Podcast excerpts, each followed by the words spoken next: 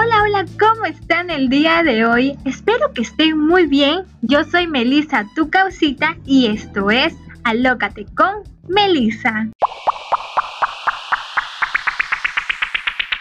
Y cuéntame, durante la experiencia de debatir, ¿has dejado de hablar con alguien?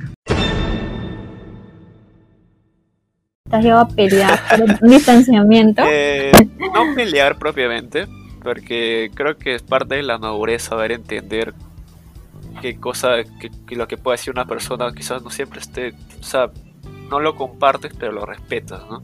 Pero sí, o sea, siempre hay ciertos roces, o sea, hay, hay momentos a veces de tensión, momentos de calentura en que uno se puede tomar algo, algo, algo mal, cuando en realidad no, no está, no, está, no se, no se dice con el sentido de que sea algo malo. Eh, como te digo, roces hay, distanciamientos, hasta cierto punto, pero o sea, al fin y al cabo, o sea, eso no cambia nada de, lo que pensemos, cambia nuestra condición como humanos, ¿no? Más allá depende de que si yo pienso que tal cosa está mal y mi compañera piensa que eso está bien, no va a cambiar que nosotros como persona o, fuera de las aulas universitarias nos vayamos a tomar una cervecita, o a jugar una pichanga, o sea, en el sentido humano seguimos siendo humanos, ¿no? Al fin y al cabo, más allá de que discrepemos, o sea, a mí me parece un poco inmaduro tal vez este, buscar eh, interiorizar esos debates, ¿no? cuando en realidad eso es algo netamente académico, pero no, no, debe, no debe influir en el sentido de las relaciones entre personas, creo yo. Entonces no ha afectado mucho eh, los debates. Normalmente, normalmente, pero sí siempre hay que tener un poco de cuidado, principalmente en la carrera en ciencia política, en cuidar la imagen de uno mismo. Porque diga, digamos que yo dentro de la universidad, no sé, pues este, me declaro abiertamente aprista, me declaro abiertamente comunista. Eso en el momento puedo estarla viviendo bien, sea, le puedo caer bien a tal persona, a tal chica, a tal chico, ¿no? Pero más adelante en la vida profesional, cuando yo, digamos, quiera, no sé, pues asesorar a una empresa, quiera ser consultor político, ¿qué va a pasar? Van a ver mi CV, van a ver mi historial, porque aunque no creas, las empresas ven todo tu historial, revisan tu perfil de Facebook, tu perfil de Twitter, te ven todo. ¿Y eres, ¿y eres de algún este, partido? No, de momento no, justamente por lo que te acabo de mencionar. O sea, yo puedo tener, si bien, puedo simpatizar con uno, con el otro.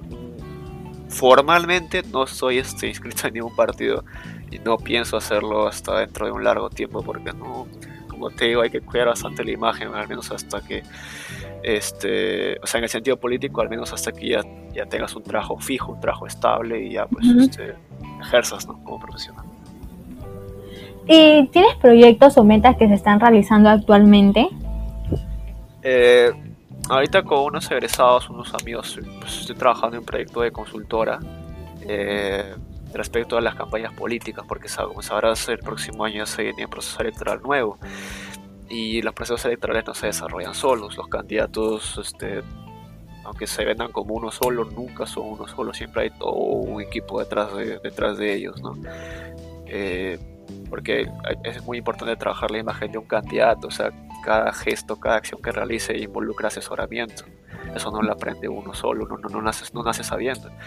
Eh, en ese momento estoy metido en ese, en ese aspecto, pero más adelante sí me encantaría, te juro, me encantaría ejercer otro tipo de cosas, y quizás por la rama de la comunicación política, el marketing político, que son este son ramas en la carrera que la verdad siempre me han gustado, siempre me han llamado muchísimo la atención. ¿Por qué no? ¿Qué recomendaciones harías sobre tu carrera? Pues básicamente todo es lectura, ¿no? Como te decía antes, es importantísimo conocer todo tipo de puntos de vista. Eso, eso mi, mi mamá me lo repite a cada rato. O sea, no te cierres con una cosa, o sea, abre tu, tu mente y conoce todo el espectro político. Esto es algo muy básico, saber entender todas las realidades, porque porque muchos quizás tienen la vida fácil, no tienen la vida comprada, pero saliendo de acá, yéndote a, otro distrito, es otra realidad. O sea, es importante saber conocer todo tipo de realidades que giran en tu entorno. Y más allá de eso, también conocer cómo se están desarrollando eh, las sociedades, cómo están evolucionando los sistemas políticos en otros países, ¿no? que la geopolítica es algo muy, muy, muy esencial. Es importante saber estar permanentemente actualizado de las noticias del Perú y el mundo. Es muy importante conocer de cultura general. Son cosas básicas que en realidad te van a ayudar bastante dentro de la carrera. Te involucra bastante, bastante letras. ¿Y en algún momento te ha llamado la atención postular eh, para alcaldía? La alcaldía, en realidad sí, no, te voy a mentir, la alcaldía desde hace muchos años siempre me daba ganas, siempre tenía esas ganas de, de por qué no quizás contribuir a mi, en el desarrollo de mi distrito, ¿no? Pueblo Libre.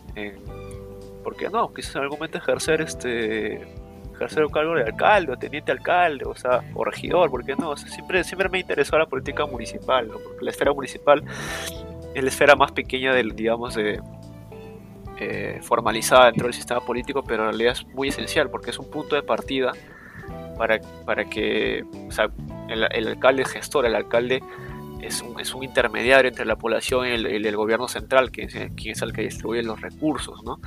Eh, aparte, yo creo que en mi distrito hay, bastante por hacer. Si bien se ha avanzado bastante, por momentos se ha estancado el desarrollo en cuanto a programas sociales, en cuanto a, a seguridad ciudadana.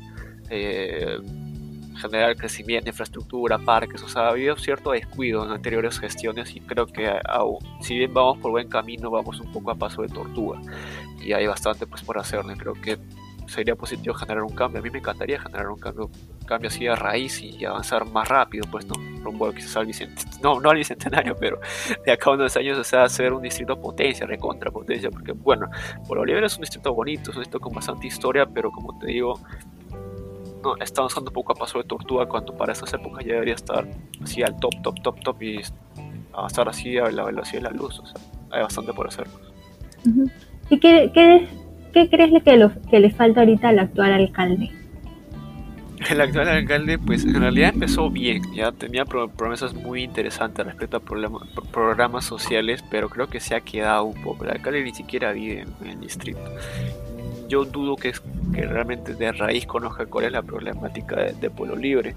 Eh, me atrevería a decir que quizás yo conozco más, porque yo vivo hace más de 15 años en este distrito y, y conozco en realidad, conozco lo, cada, cada lugar Pueblo Libre como la palma de mi mano. Es un distrito muy pequeño y sin embargo hay muchísimo por hacer que creo que la alcaldía se está quedando un poco porque yo estoy metido en grupos de, de mi distrito así en redes sociales y pucha, tuvieras como rajan el alcalde y es constante, se hablan bastante. El alcalde se llama Stephen Haas, incluso le crearon un hashtag que decía Haas, ¿dónde estás? Pues no, porque como que se ha, se ha desaparecido un poquito, pues. Y nada, o sea, creo yo que hay bastante por hacer porque porque presupuesto en realidad hay, pero no se está ejecutando todo y lo que se está ejecutando no se está ejecutando de la forma correcta. Hay sobreprecio en, con muchos contratos, o sea, hay cositas pequeñas, cosas técnicas que hay que saber resolver y no se, no se están haciendo de la mejor forma, creo yo. Y, y entonces, ¿de aquí a cuándo debemos postular a la alcaldía? Ah, ese es, pues, es un proyecto, es un sueño, pero yo estimaría que estás unos 10 años por ahí. Unos 10 años, en 10 años ya estás listo. ¿Por qué Entonces, no, A ver, a ver, haz tu cherry, por favor. ¿Qué es lo que vas a ofrecer? Aquí al público de pueblo libre. Mira, yo creo que la base para construir algo es bueno, que, algo que involucra a toda una comunidad, en este caso un distrito, la base de esto es el diálogo, ¿no?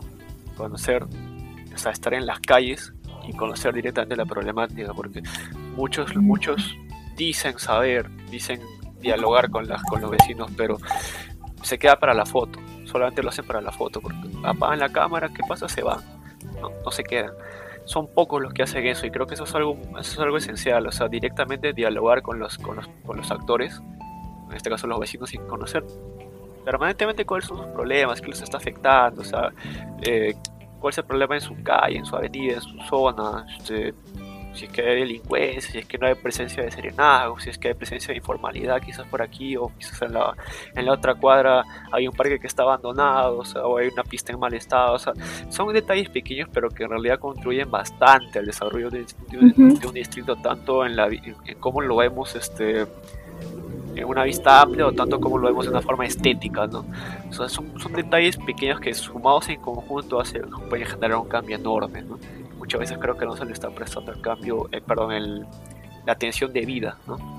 A, estos problemas. El alcalde tiene que ser un gestor público, tiene que ser, tener amplio conocimiento en, en, el, en el ámbito municipal y en realidad eso, eso casi siempre lo hace un politólogo, porque un politólogo lleva un curso de sistema municipal obligatoriamente en la universidad. Sí o sí, en todas las, todas las universidades. Un curso de sistema municipal es esencial.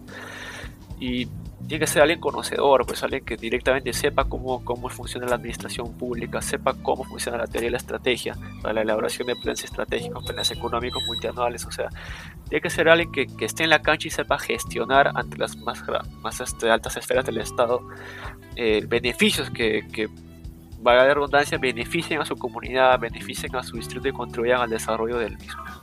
Entonces si quieres trabajar en esto, ¿verdad? En realidad me encantaría, amigo, o sea, ¿por qué no? O sea, siempre ha sido que me llamó la atención. Yo creo que el, el, político ideal es, es, politólogo, porque ahora tenemos, en, mira, ahorita quién nos gobierna, Vizcarra es un ingeniero, eh, hemos tenido ministros que no, no, han tenido cargos relacionados a la, a la, gestión pública, cuando es algo tan esencial, yo creo que el profesional ideal para ejercer política es el politólogo y no se le está tomando la atención de, de cuando debería hacerse.